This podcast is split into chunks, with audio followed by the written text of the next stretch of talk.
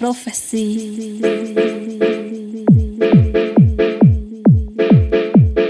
Electronic music. I know. Radio.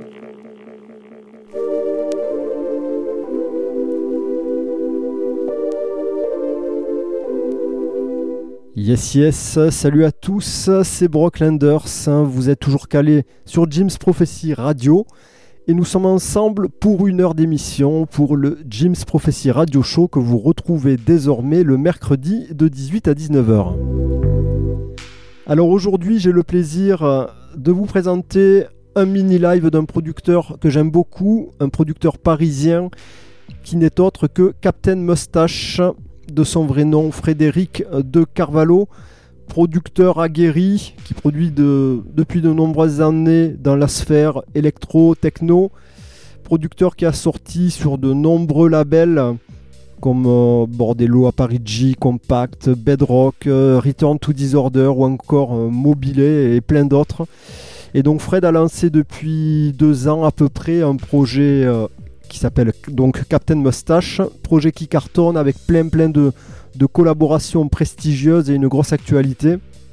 Et donc Fred a, accepté euh, de participer à l'émission en nous livrant un mini live d'une heure à peu près qui, euh, qui, compile le, le meilleur de ses productions. Voilà, donc euh, je vais pas perdre de temps en blabla, on va lancer le son tout de suite. Je vous retrouve d'ici une petite heure pour le track listing. D'ici là, bonne écoute à toutes et à tous.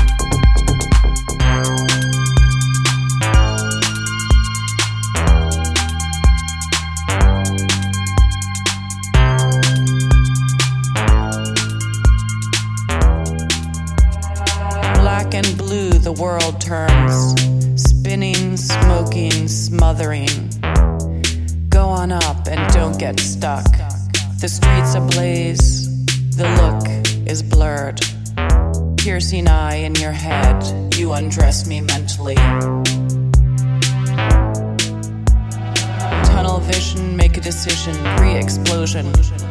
While in action, no rejection, no reaction, insulation, golden glow, lingual talents. You undress me mentally.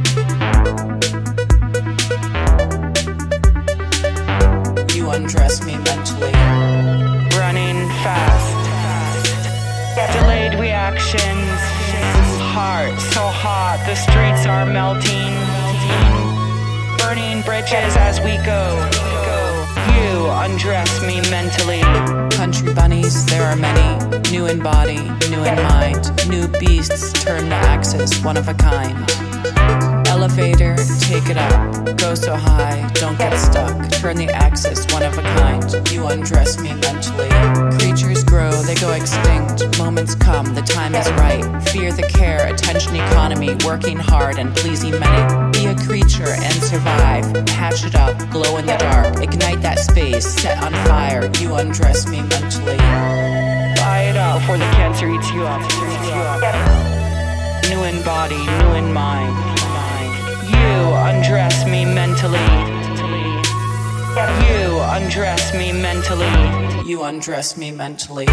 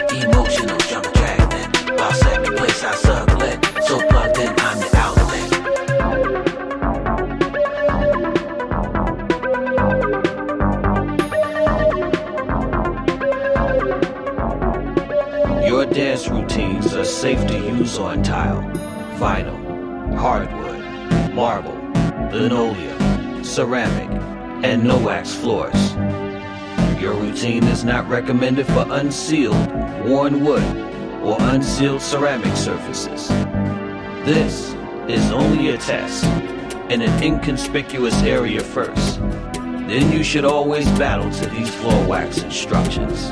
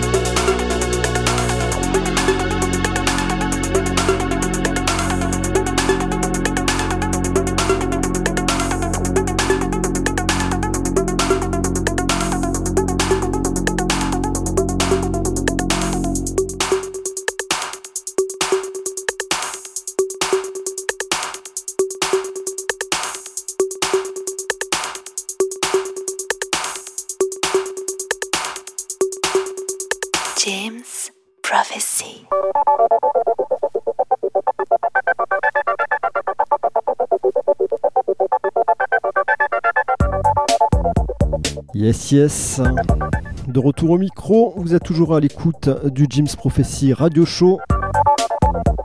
Sur Jim's Prophecy Radio, évidemment. Et à l'instant, c'était un mini live du producteur parisien Captain Mustache qui nous a compilé le meilleur de ses productions pour le bonheur de nos oreilles. Voilà. Donc Captain Mustache, un projet que Fred a lancé il y a à peu près deux ans, un projet qui, qui, marche fort avec des sorties sur plein plein de labels comme vous allez pouvoir euh, l'entendre dans le track listing et plein de, super collaborations. Alors c'était pour commencer le morceau euh, Good Wizard Girl avec euh, Speed sorti sur Permanent Vacation suivi d'Ultra Néon sur Bedrock Monkey Brains euh, featuring Ulysse sorti sur Exploited You Gotta Believe featuring Fierce Hurling Diva sorti sur My Favorite euh, Robot Records. Ensuite c'était le track Danger avec un featuring Paris The Black Foo sorti sur le label d'Elena Off euh, Return to Disorder. Everything en featuring Playpole sorti sur le label Compact Paola sorti sur Bedrock Mentally Necked featuring Chicks on Speed à nouveau avec euh, une sortie sur My Favorite euh, Robot Blacklight sorti sur Correspondante Red Light Disco sur Bordello à Parigi Special Friends avec un featuring Playpole Euh, sorti sur Bordello à Parigi, euh, Rhythm 55, Bordello à Parigi à nouveau. Ensuite, c'était le morceau Floor Wax avec un featuring The Foremost Poets, Ouh, gros gros featuring euh, sur euh, Return to Disorder. On continue avec I Like the Program featuring K1 de Ox88. Oh là, ça si c'est pas du featuring aussi. Euh, K1 qui ouais, gros gros producteur euh, électro de, de Détroit évidemment et c'est sorti sur le label euh, américain Science Cult. Euh, on continue avec How Come You Know avec un featuring Adamski, là aussi grosse grosse collab. Ça c'est sorti sur euh, Electronic Emergencies. The Love Song à nouveau sur le même label. Computer Monkey euh, que vous avez le plaisir d'avoir pu euh, écouter puisque ça ça sort très très prochainement euh, sur le label Les Yeux Orange et c'était un, featu- un featuring avec The Advent quand même voilà. Et donc pour terminer euh, sorti sur Science Cult grosse grosse collab aussi avec Dave Clark pour le morceau The Mirror. Voilà donc c'était le Jim's Prophecy Radio Show qui accueillait Captain Mustache. Fred, encore merci à toi. Je vous rappelle que vous pouvez réécouter cette émission euh, à volonté sur, euh, bah, sur toutes les plateformes, hein, euh, SoundCloud, Deezer, Apple Podcast, etc., etc. Évidemment sur le site internet de la radio lebonmix.radio dans la rubrique euh, électrostatique. Non, non, j'allais me tromper là parce que j'ai une autre émission sur une radio locale à Toulouse et c'est, j'allais vous donner le nom de, de cette émission. Donc c'est sur la rubrique Jim's Prophecy euh, Radio Show. Euh, évidemment, voilà. Donc Fred, encore merci. Tout de suite, vous retrouvez le talentueux DJ Matt I pour l'émission Technoforce. Moi, je vous donne donc rendez-vous dans à peu près, non pas à peu près, même dans 4 semaines pile poil. Bonne écoute, restez sur Jim's Prophecy. Ciao, ciao, bye bye.